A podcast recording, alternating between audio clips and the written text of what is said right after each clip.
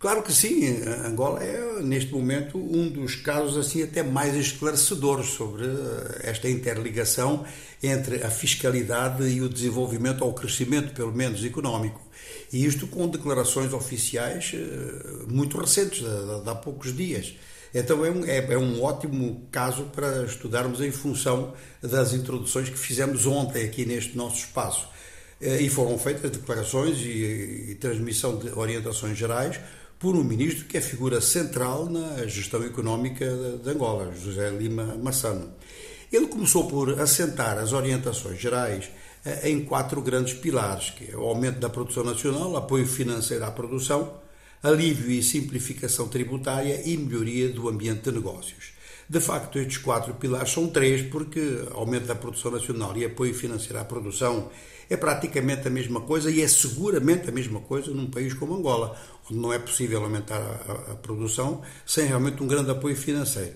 E é também preciso um grande apoio em matéria de alívio e simplificação tributária para funcionar como estimulante, isto jogando muito no equilíbrio, porque se o Estado vai garantir apoio financeiro, também não pode perder eh, muitos recursos com simplificações e com isenções.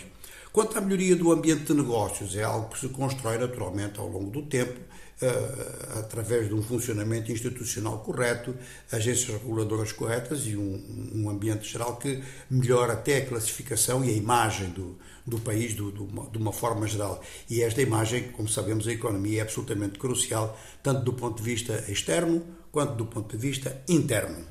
Colocadas então, eh, eh, ou colocados os grandes pilares, o Ministro referiu a redução do IVA, e aqui está no centro das nossas preocupações neste espaço desde ontem, redução do IVA de 14% para 7% nos produtos alimentares. Enquanto que nas importações de equipamento industrial, o IVA pode ser cobrado em 12 prestações mensais, o que alivia muito os importadores deste tipo de, de material.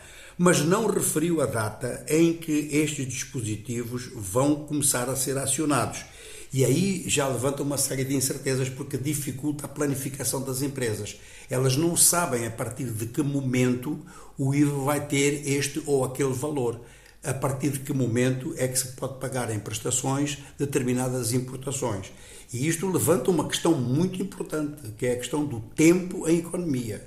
O tempo é fundamental para já, uma economia que a gente sabe disso, não é? que não dá resultados a curto prazo, ninguém acredita nela mas ao mesmo tempo uma economia que não dá garantias de sustentabilidade a longo prazo também não.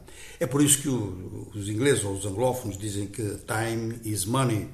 É importante então fixar essas datas, da mesma forma que o ministro referiu que o imposto sobre o rendimento do trabalho continua a ser avaliado a nível dos órgãos do governo.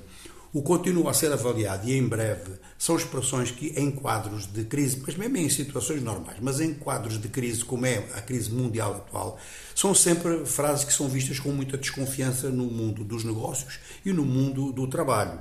E é importante constatar que nas declarações do ministro eh, também aparece uma outra vertente, é que ele disse os salários dos funcionários e pessoal das empresas públicas estão, vou citar, devidamente acautelados e em tempo útil.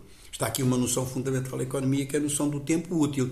Uma coisa é receber nos prazos corretos, no dia certo, outra coisa é receber muitos dias depois, sobretudo em situações de depreciação da moeda. Agora, ele referiu também a existência de um conjunto de ordens de saque emitidas, mas sem liquidação. Acrescentando, vou citar de novo, é nossa obrigação assegurar a liquidação das mesmas em até 90 dias. Está aqui outra vez a noção do tempo útil. De maneira que, em relação ao IVA, seja o IVA para produtos alimentares ou para equipamento industrial e o imposto uh, sobre rendimento do trabalho, exige realmente, são dois pontos que exigem fixação de datas o mais rapidamente possível, datas de começo naturalmente.